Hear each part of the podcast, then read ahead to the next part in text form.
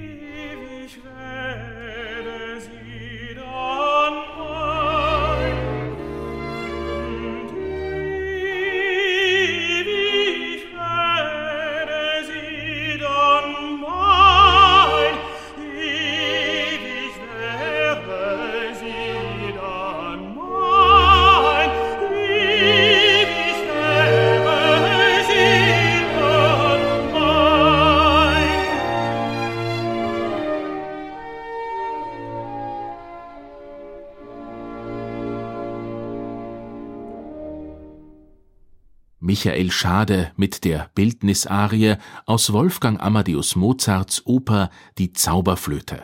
John Elliott Gardiner dirigierte die English Baroque Soloists. Ludwigsburg, Forum am Schlosspark 1995. An den Tag der Aufnahme kann sich der Sänger noch ganz genau erinnern. War ein sehr schwüler Tag. Und ich weiß nicht, warum Tommy Quastow auch in der Nähe war, ist immer schon ein Freund gewesen. Und der saß dort im Saal und hat mich wahnsinnig nervös gemacht. Denn irgendwie wusste ich, dass das jetzt so eine Art für immer ist. Und auf der Deutschen Grammophon und wir hatten da eine wahnsinnig tolle Tournee schon hinter uns mit Gerald Finley und John Elliott Gardiner und bei Gott ist John Elliott nicht der einfachste Mensch, was das Zusammenarbeiten angeht. Er ist ein Perfektionist und hat sein eigenes klares Bild und man darf es nur so machen, wie er es will. Aber es war so ein Geschenk und ich denke, dass ich so lange singen möchte, solange ich diese Arie immer noch gut singen kann. Und ich habe sie gerade jetzt nochmal in einem Konzert singen dürfen im wunderschönen Monat Mai und deswegen bin ich stolz, dass ich noch weiter singen darf. Und das tut Michael Schade auch. Der Tamino aus Mozarts Zauberflöte ist nach wie vor eine seiner Paraderollen. Und die braucht man auch, rät der erfolgreiche Tenor seinen Studierenden an der Wiener Musikuniversität, wo er unterrichtet. Ich sage auch zu meinen jungen Sängern immer, sie müssen eine Arie haben, wenn sie um vier in der Früh geweckt werden. Und ich weiß nicht, es steht Riccardo Muti vor der Tür und sagt, jetzt ist die Chance, ich brauche Sie für Scala Med, keine Ahnung. Singen Sie bitte vor. Dann muss das eine solche Arie geben, wo Sie sagen, egal was passiert, die kann ich. Und irgendwie war sie die Arie, die ich immer mitgebracht habe und immer zuerst gesungen habe. Und ich habe diese Rolle 285 Mal gesungen in der ganzen Welt, in Wien vor allem auch viel. Und das ist so das Geschenk, was der liebe Gott mir gegeben hat, diese Arie. Dabei wollte Michael Schade als Kind gar nicht singender Prinz, sondern vielmehr Veterinärmediziner oder Ornithologe werden. Ist er also doch eher ein Papageno? Das habe ich auch gedacht. Also die Rolle des Papageno ist bei weitem einfacher zu spielen, denke ich, als die Rolle des Prinzen. Sind überhaupt oft die Tenorrollen in Mozart-Opern sehr schwierig zu spielen. Aber eigentlich sind sie viel interessanter, als sie auf den ersten Blick erscheinen. So sehen etwa viele seiner Kollegen den Don Ottavio in Mozarts Don Giovanni gerne als Schwächling oder Weichei. Ein großer Fehler, meint Michael Schade. Und es ist ganz einfach zu relativieren und vor allem dann, wenn man das weiß, dann kann man ihn ganz stark spielen. Und da bin ich schon sehr stolz, dass das mir immer gelungen ist, ja. Weil Ottavio und Giovanni kommen aus dem gleichen System und das war nicht schlimm, wenn irgendwas mit der Markt geschah oder wenn irgendwie Nachbar, Tochter irgendwie, das wurde alles geregelt, aber innerhalb des gleichen Systems äh, war man untastbar. Ja, weil die Bestrafung gegen die eigene Familie zu gehen, war viel schlimmer als der Tod. Man wurde verbannt, man wurde auf ein Schiff gesetzt und nach New Orleans oder nach Australien geschickt. Auf Nimmerwiedersehen, ohne Geld, ohne Macht, ohne Leben. Also es war wirklich eine Verbannung sondergleichen. Und deswegen ist Ottavio am Anfang so wahnsinnig un, er kann es nicht glauben, was da passiert. Und er grübelt die ganze Zeit. Dann kommt leider ein Schritt zu spät am Ende.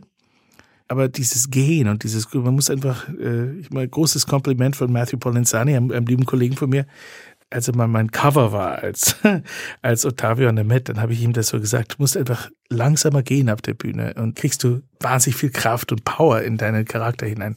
Und das hat er mir immer wieder erzählt, dass er das nie vergessen hat, ja. Und somit ist die Rolle dann sehr, sehr interessant. Als Tamino ist es vor allem die erste Szene am Beginn der Zauberflöte, jene zwischen Papageno und dem Prinzen, die Michael Schade noch heute tief beeindruckt wo er sagt, wer bist du? Und äh, sagt er, ich bin ein Prinz. Ja, und dann statt zu sagen, oh, Euer Majestät, oh, ja, wie es eigentlich sich gehört, sagt er, das ist mir zu hoch. Das war revolutionäres, eine Unmöglichkeit. Ja. Heutzutage kann man einem Polizisten seine Meinung geben. Ja. Damals konnte man also nicht dem Adel irgendwie sagen, wie es eigentlich losgeht oder dass man die nicht versteht. Ja. Und dass der Prinz erst mal Mensch werden muss, und für seine Liebe kämpfen muss, das sind ja ganz revolutionäre Ideen und eigentlich wahnsinnig schön. Ja? Und wenn man da sich so ein bisschen vertieft, dann kann man einem, ja, einem Vogelmenschen auch zur Seite stehen und nicht gleich vergehen.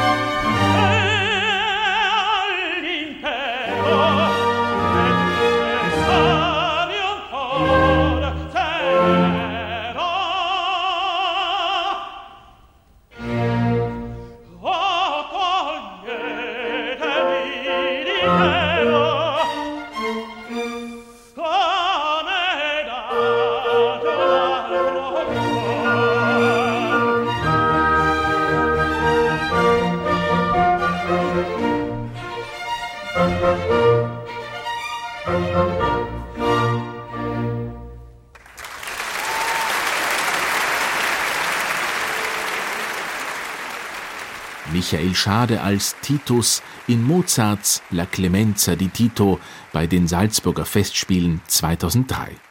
Nikolaus Harnoncourt und die Wiener Philharmoniker haben begleitet. Neben den Opern von Mozart zählen etwa der Nemorino aus Donizettis Liebestrank oder Graf Almaviva aus Rossinis Barbier zu den zentralen Partien in Michael Schades Repertoire. Doch was singt der 1965 geborene Welttenor eigentlich am liebsten? Liebhaber, Melancholiker oder doch dramatische Charaktere? Der Michael Schade singt, glaube ich, am liebsten. Ach, ob das jetzt Schubert oder Bach ist, da bin ich mir jetzt nicht sicher. Ich singe eigentlich leidenschaftlich gerne über Sachen, die einen ganz tief bewegen. Ja, und da kommen natürlich die großen die Schubert-Lieder, das ist dann so eine ganze Weltreise, ob man eine Winterreise macht oder eine schöne Müllerin. Es kommen im Sommer, kommen Gott sei Dank zwei wunderbare Müllerinnen wieder den Terminkalender. Eine darf ich mit dem lieben Rico Gulda machen, die andere mit Florian Krümberg, bevor wir mit Justus Sein dann nach Argentinien gehen und dort im Teatro Colonna einen Liederabend machen. Also da ist ja jedes Lied eine kleine Oper in sich selber. Daher gibt es auch gleich noch einmal ein paar Minuten Musik. Ungeduld aus Franz Schuberts Die schöne Müllerin. Rudolf Buchbinder ist am Klavier, Tenor Michael Schade.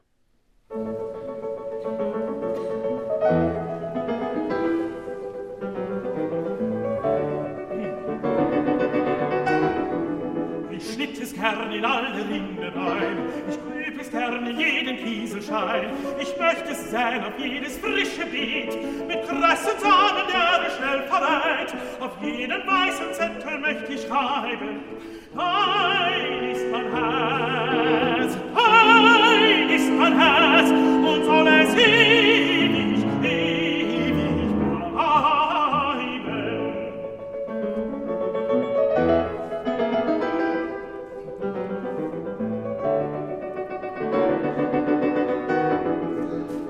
Ich möcht mit ihr in einen jungen Star, bis das er sprecht die Worte rein und klar, bis er sie sprechen meines Mundes klang, mit meines Mundes heißem vollem Drang, dann säng er hell durch ihre Fenster schreiben.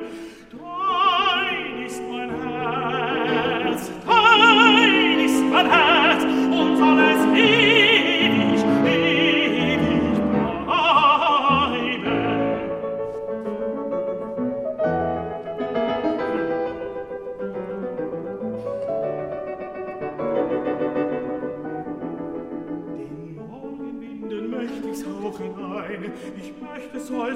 den Regenwein, wohl leuchtet es aus jedem Blumenstern, trägt es der Luft zu ihr von nah und fern, ihr Wogen könnte nicht vor Tränen bleiben. Dein ist mein Herz, dein ist mein Herz, und soll es ewig,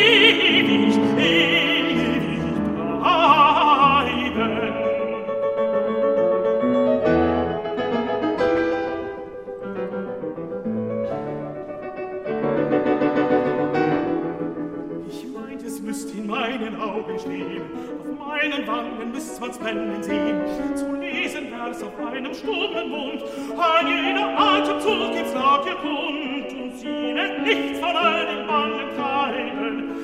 Dein ist mein Herz,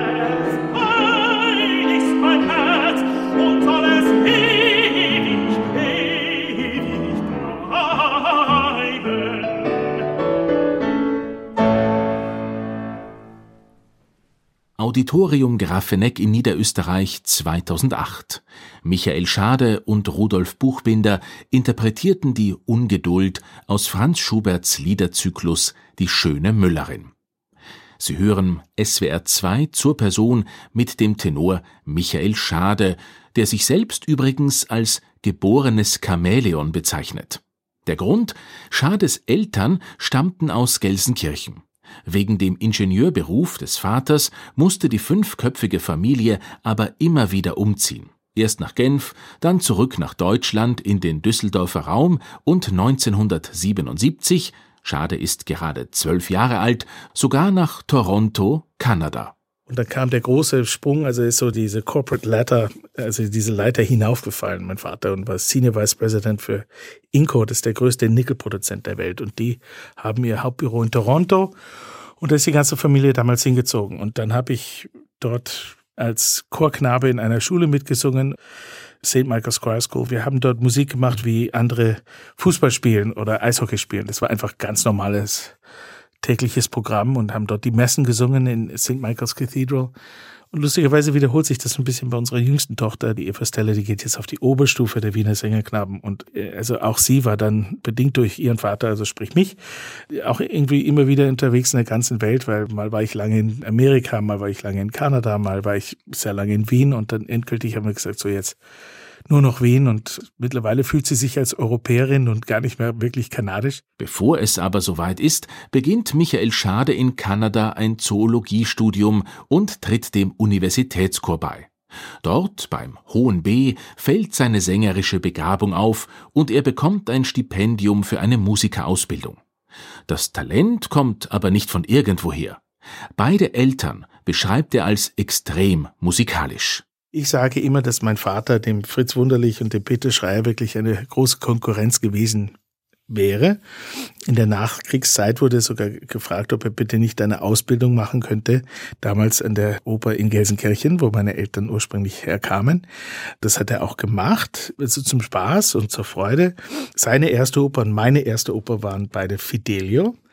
Aber irgendwann kam der Schuldirektor nach einer Vorstellung von Rigoletto und sagte jetzt aber Frau Schade, Herr Schade, also mein Großeltern gesagt damals, und Sie, der Junge ist doch gerade akzeptiert worden für die Eisenhütten-Fachschule und fürs Ingenieurtum in Klausthal. Da will er doch nicht da mit sich den Kopf verdrehen lassen im Theater. und ich glaube, das war so ein bisschen das Ende nach dem Krieg. Aber mein Vater hat sein ganzes Leben gesungen. Er war berühmt dafür, dass er irgendwie äh, wie vom Flieger ausstieg aus Indien oder Japan und gleich zum Kirchenchor ging und wo meine Mutter dann auch schon war. Und wir haben Madrigale gesungen als Familie schon, also mit meinem Bruder und meiner Schwester. Und also es ist schon ein sehr reges musikalisches Leben gewesen. Meine Mutter hat gut Gitarre gespielt und Lieder dazu gesungen. Und ja, Musik war alles.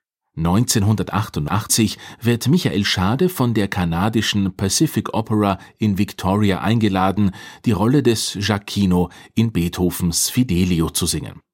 Zwei Jahre später, noch als Student, gewinnt er den New Yorker Oratorienwettbewerb und bekommt die Chance, in Händels Messiah in der Carnegie Hall zu singen. Es ist der Start seiner Karriere.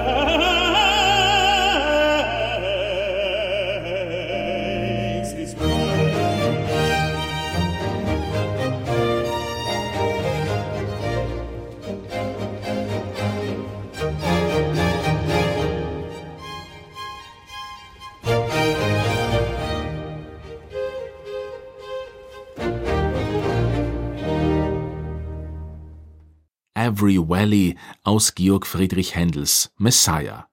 Michael Schade mit dem Bach-Konsort Wien unter Ruben Dubrowski in der Basilika Stift Klosterneuburg 2016. Oratorien und Passionen sind die Eckpfeiler am Beginn von Michael Schades internationaler Karriere. Helmut Relling engagiert ihn für eine Europatournee als Evangelist in Bachs Johannespassion.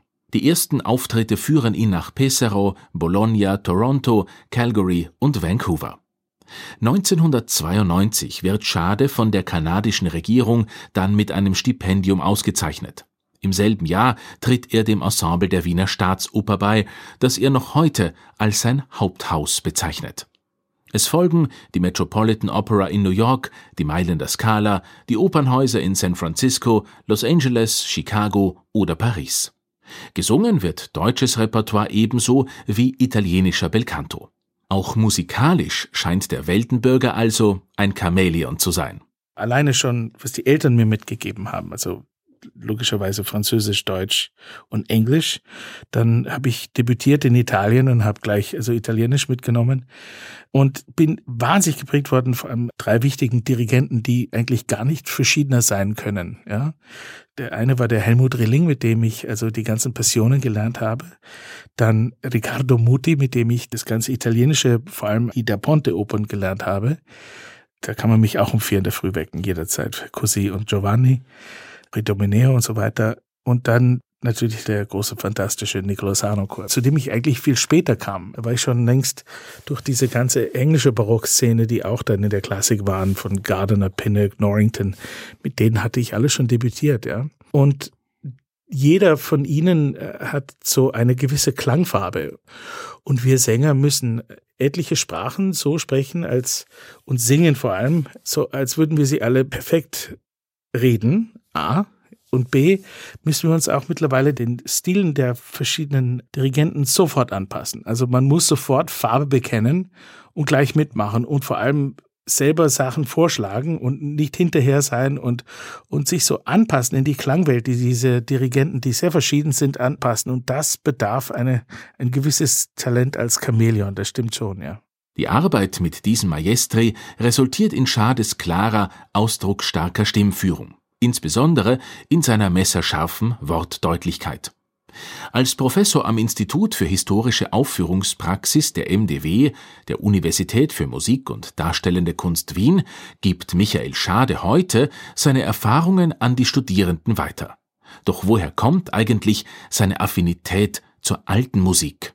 Also die ist begründet aus vielen Aspekten meines Lebens. Natürlich als Chorknabe an St. Michael Square School haben wir Palestrina gesungen und Schütz und William Byrd und die großen Oratorien gelernt, ja. Und natürlich äh, habe ich das sofort mitbekommen, sozusagen durch die Kindheit und dann natürlich von der Familie her diese Faszination, die mein Vater schon damals hatte für die damals fast revolutionäre Art und Weise, dass alte Instrumente nochmal neu kommen. Also, dass man nicht so eine Matthäus-Passion dann mehr machte, so auf die Eugen Jochum oder Karajan-Version, sondern auch mit diesem doch damals sehr kuriosen Klang von Darmseiten und Bläsern ohne Ventile und Holz ohne Klappen und was so am Anfang sich verschräg anhört und wie dann ich anfing als junger Sänger, kam mir diese ganze Welle der alten Musik, die sich ja längst, also sich als einen großen Bestandteil bis heute der Musikszene schon also etabliert hatte, dann kamen die und machten auf einmal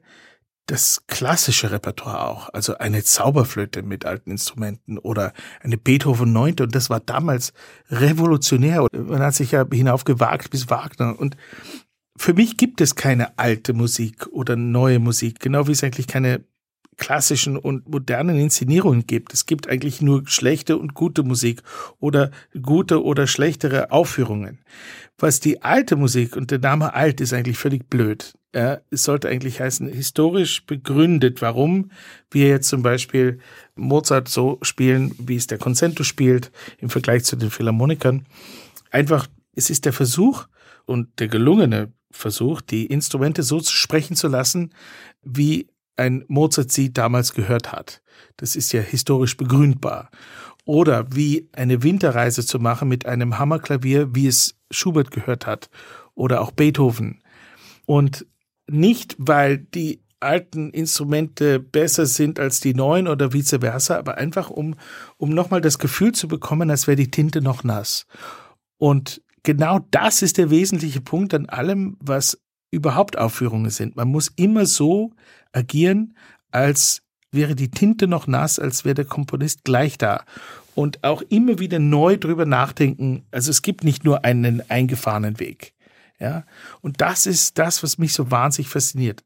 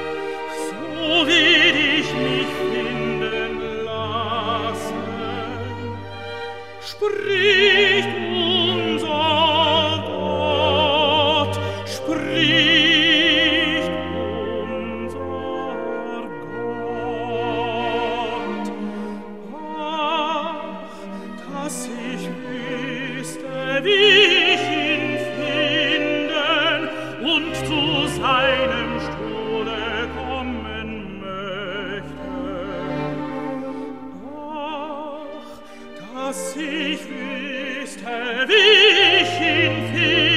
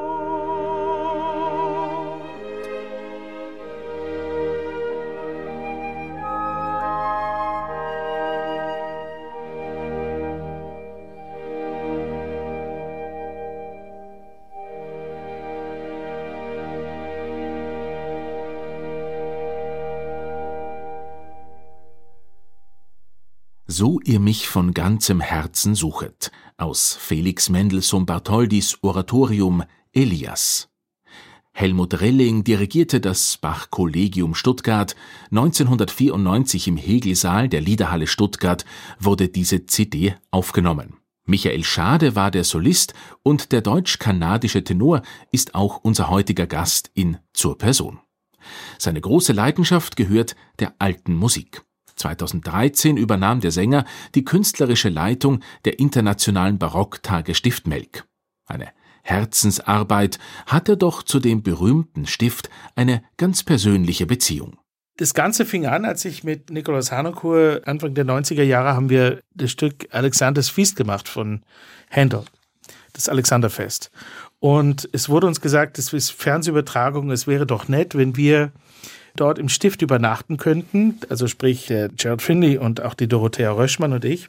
Denn es war Fernsehproduktion und sie hatten ein bisschen Angst, ob vielleicht jetzt wegen Nebel oder Schnee oder Regen äh, wir verspätet sein könnten, der Hin- und Herfahrt von Melk und Wien. Und ich habe gesagt, das ist eine super Idee. Und ich erwartete irgendwie so ein ganz, ganz schlichtes Zimmer mit äh, Strohbett und Krug Wasser oder irgendwas. Ja, ich weiß nicht, warum man sich das so vorstellt, als wäre das irgendwie so eine Art Zelle. Und dann haben wir geprobt und die Benediktiner sind ja berühmt dafür, wie gastfreundlich sie sind, ja. Und es ist also quasi unmöglich, die Benediktiner zu besuchen, ohne beschenkt zu werden. Und seitdem einem Essen damals mit dem Pater Martin abends und seine Interesse in das, was wir taten und unsere Interesse in ihn, eine Freundschaft erstanden, die bis heute anhält und ich ihn als einen wirklich ganz großen heiligen Mann sehe. Und irgendwie ist Melk ein Ort, wo man, wenn man hingeht nach Melk, verlässt man den Ort Melk immer als besserer Mensch. Und das ist jetzt ganz unabhängig, ob man gläubig ist oder nicht. Es ist einfach so ein wirklich spiritueller Ort, in nicht nur einem religiösen Sinn. Es ist ein ganz großer, kraftgebender, kraftspendender, unglaublicher Ort des Studiums, der Liebe und natürlich auch der Zeit, wenn man allein denkt, wie da die Donau vorbeifließt und es ist ein ganz bedeutender Ort. Und unsere Tochter ist dort getauft, die Freundschaft ist lange schon da gewesen, bevor es überhaupt je die Rede war, dass ich dort irgendwie künstlerischer Leiter der Barocktagesstift Melk wurde, denn das kam von einer völligen anderen Ecke. Das waren gar nicht die Benediktiner, das war eigentlich dann eine riesenfreudige Überraschung und ist es bis heute. Nach Corona-bedingter Pause werden die internationalen Barocktage Stift Melk dieses Jahr übrigens wieder wie gewohnt zu Pfingsten stattfinden. Von 3. bis 6. Juni präsentiert das Festival dann englische Komponisten in neuem Licht, barocke Arrangements mit zeitgenössischer Note und andere Highlights der alten Musik. Michael Schade selbst wird dabei einen Liederabend mit Songs von John Dowland geben. Bei uns tritt er jetzt aber erstmal mit Romantischem auf, dem Sanctus aus dem Requiem von Hector Berlioz.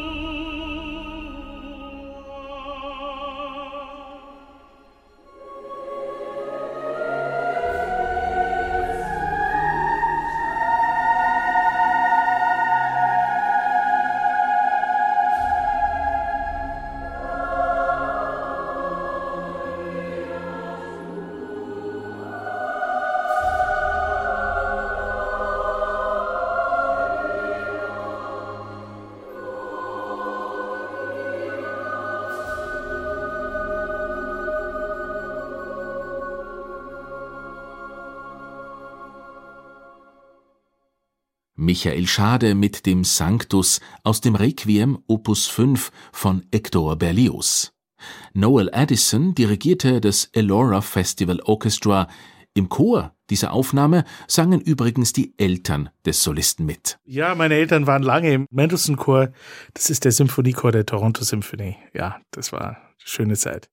Neben seiner internationalen Karriere beherrscht Michael Schade vier Sprachen und hat eine Patchwork-Familie mit acht Kindern inklusive Zwillingen. Wie das Time-Management da funktioniert? Eigentlich ist es jetzt viel einfacher, als es früher war, weil wir in Anführungsstrichen nur ein Kind zu Hause haben. Aber das bedeutet jedoch, dass man für die sieben anderen Kinder das Gefühl immer hat, dass man sie viel zu selten sieht und viel zu selten spricht. Wir haben wirklich acht Kinder zusammen und zwei Enkeltöchter. Das Ganze geht von 32 runter bis 15. Und klar, also vor 20 Jahren war das noch irgendwie völlig crazy, in einen Flieger zu steigen mit sieben Kindern und einem Baby. Oder eine Kleinmaus, ja. Und das wirklich Coole am Leben ist, dass wir immer noch alle eng verbunden sind. Das geht alles nur mit einer wirklich wahnsinnig tollen und organisierten und liebenden Frau, die ich habe. Ich sage immer, meine Frau als Kanadierin, sie ist so eine Mischung zwischen Mutter Teresa und vielleicht einem deutschen Feldmarschall. Also da geht die Post ab und es ist nie Fahrt bei uns, ja. Und sie sagt dann immer, ja, es ist mir völlig egal, ob du Sänger bist oder nicht, aber du kannst gern Sänger sein. Ja, und sie hilft natürlich wahnsinnig und das ist schon eine wahnsinnige Bereicherung, weil sowas muss ja auch irgendwie alleine schon von der Logistik gemanagt werden, ja. Der mehrfache Familienvater hat sich auch die Förderung junger Künstlerinnen und Künstler auf die Fahnen geheftet. 2008 rekrutierte er erstmals bei den Salzburger Festspielen junge, vielversprechende Sängerinnen und Sänger aus den besten Opernhäusern der Welt für sein erstes Young Singers Project, das an der Salzach inzwischen zur Festspielinstitution geworden ist. Als Intendant der Barocktage in Melk begeistert er die Jüngsten in eigenen Programmen für Musik und hat auch erfolgreich Sponsoren für den Johann Heinrich Schmelzer Wettbewerb aufgetrieben. Regelmäßig findet auf hoher See auch noch der Gesangswettbewerb Stella Maris statt. Auf einer Kreuzfahrt werden aus der jungen Sängergeneration die Besten von einer Fachjury ermittelt. Aber Jugendförderung schön und gut, nur müssen die Schadekinder zu Hause auch dauernd Klassik oder sogar die CDs des Vaters hören? Also meine Tante, die bei uns nebenan wohnt, die uns oft, das müsste ich auch noch erwähnen. Ich habe eine ganz liebe Tante, die mittlerweile 76 ist und die mir viele, viele Jahre geholfen hat. Und bis heute, wenn irgendwas ist, laufen die Kinder zu Tante Sixter. Und diese Tante Sixter sagt mir immer wieder, du bringst den Kindern nicht genug deine Musik bei. Und eigentlich war es bei mir der Fall, dass ich eigentlich nur wollte, dass sie die Musik nicht hassen, die ich mache. Denn natürlich äh, ja, ich habe es in einem Jahr mal geschafft, bei nicht einem von den acht Geburtstagen zu Hause zu sein, der Kinder. Und einer kommt immer zu kurz, wenn man so viel rumreist. Und auch wenn sie bis heute alle sagen, dass sie einen guten Job gemacht haben und sie sich nie einsam gefühlt haben und etc.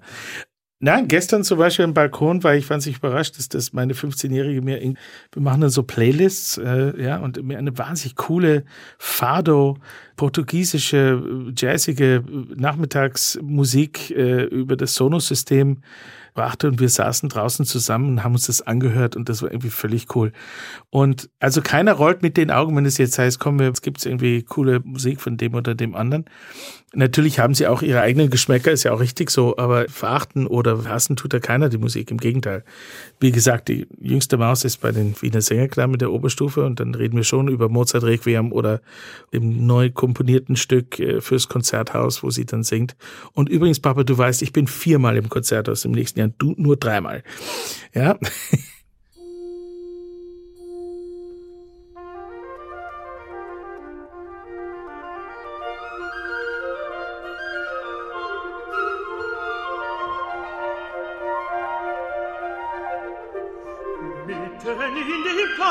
Teiche steht ein Pavillon aus grünem und aus weißem Porzellan.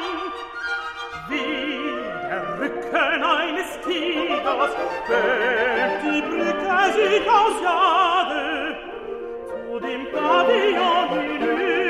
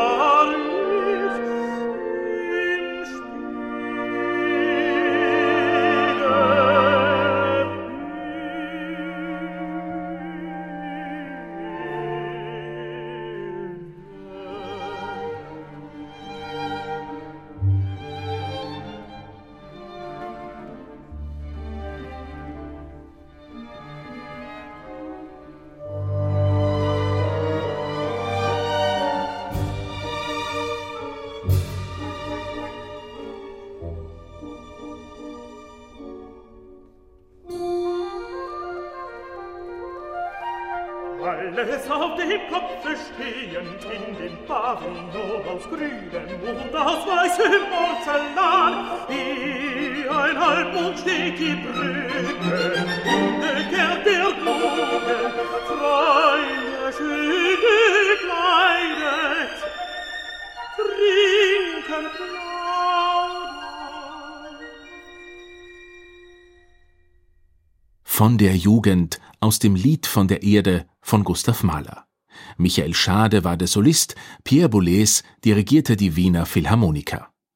Und apropos Jugend. Wie hat Michael Schade eigentlich am Beginn seiner Karriere die berufliche Einsamkeit gemanagt? Also dieses Hin- und Herfliegen die ganze Zeit. Ich war immer ganz neidisch, wenn über Weihnachten zu die Sänger sagen, tschüss, wir sehen uns in drei Tagen, wir gehen jetzt nach Hause. äh, Und der Kanadier kann nicht unbedingt für ein Wochenende nach Hause fliegen. Habe ich dann am Ende ganz oft übrigens auch gemacht. Ich habe wahnsinnige, verrückte Reisen gemacht. äh, Freitag Nachmittagsprobe aus, Samstag in den Flieger, Sonntagnacht zurück und Montag zur Probe zurück. All solche Sachen. Aber ich habe schon dann gemerkt, es ist besser, ein europäisches Pied-à-terre zu haben und habe dann lange Zeit eine Wohnung gemietet, bis dann wir selber hier gebaut haben in Stadt. Und denn es ist in der Tat so, wenn man irgendwo auf Gastspiele ist, vor allem wenn man noch nicht dort war vorher, das so die ersten zwei Tage hatte ich immer so das Gefühl, so muss das Gefühl sein, wenn man irgendwann mal irgendwo im Altersheim sitzt, ja, und die Freunde um einen herum sind nicht mehr da oder weit weg und die Kinder sind auch, das ist ein ganz ohnmächtiges, schreckliches Gefühl. Und ich habe mich immer geweigert, in diesem Gefühl irgendwie zu leben und habe mich dann immer so selbst beim Kragen genommen und gesagt, so schade. Und jetzt, äh, herausfinden, a, wo kriegst du was, was, was, was du so zum täglichen Leben brauchst und was ist jetzt sehenswert und raus los und mit welcher Buslinie fährt man? Das ist ganz erstaunlich, wenn man dann, ich weiß nicht, in Triest oder in Hamburg oder in Tokio ist und man schafft es irgendwie, das war noch vor Google Maps, ja. Wie komme ich von A nach Z? Und dann kommt man nach Hause und hat einen Salat gekauft, auch wenn da keiner irgendwie äh, Englisch redet oder irgendeine andere Sprache, die du kannst, und du kommst nach Hause und hast gesagt, das habe ich jetzt geschafft, dann ist das so gleich, haha, ja, Tokyo is mine. Also man muss schon immer wieder sich mit dem Ort auseinandersetzen und auch dem Ort was geben, sonst ist es ein permanentes Leben von Unzufriedenheit und Einsamkeit. Und ich habe nie versucht, eine Wohnung direkt neben der Oper oder direkt neben dem Konzerthaus zu haben, weil das ist eigentlich immer eine Dummheit, weil man am Ende dann nur also vom Bühnentürchen bis zur eigenen Wohnung geht oder zum eigenen Hotel und man verblödet, ja. Da kann man gar nicht genug Bücher und Netflix äh, haben, um sich da zu bilden oder nicht. Also na, raus in die Welt und anschauen und Sachen sehen. Das war immer schon unser Motto und mein sowieso. Ein Motto, das er auch seinen acht Kindern weitergeben möchte. So Michael Schade. Meine, logischerweise, wenn ich jetzt nach vorne schaue, ist der Blick in den Spiegel, also der Rückweg ist ja wahrscheinlich viel länger, als was noch kommt, was das Singen angeht zum Beispiel, ja. Und trotzdem irgendwie auch in der Corona-Pandemie, ich komme mir vor wie so ein Rennpferd, ja. Ein Rennpferd scharrt in diesem Stall und will raus und will rennen und denkt nur nach vorne und wie mache ich das? Und ich habe in der Pandemie nicht eine Minute stillgesessen. Bin früh duschen gegangen, habe meine Sachen organisiert und habe versucht, Sachen zu organisieren für die Zukunft. Und da bin ich zum Beispiel sehr stolz, dass der Michael Schade Musiksalon kreiert wurde und dass der immer noch lebt, dass wir jetzt im Mut in Wien, im zweiten Bezirk, dass dieser Musiksalon weiterlebt und der Grundgedanke hinter dem Musiksalon sind zwei Sachen. Das Wort Salon heißt, es sind kleinere Konzerte, die wie in einem Wiener Salon oder in einem Wohnzimmer gemacht werden können. Und ich habe dann immer gesagt, da ich schon einen Namen hatte, solange ich den Fuß in eine Möglichkeit bekomme, halte ich den Fuß so lange drin, bis Jüngere mitkommen, weil die haben natürlich sehr gelitten auch, ja.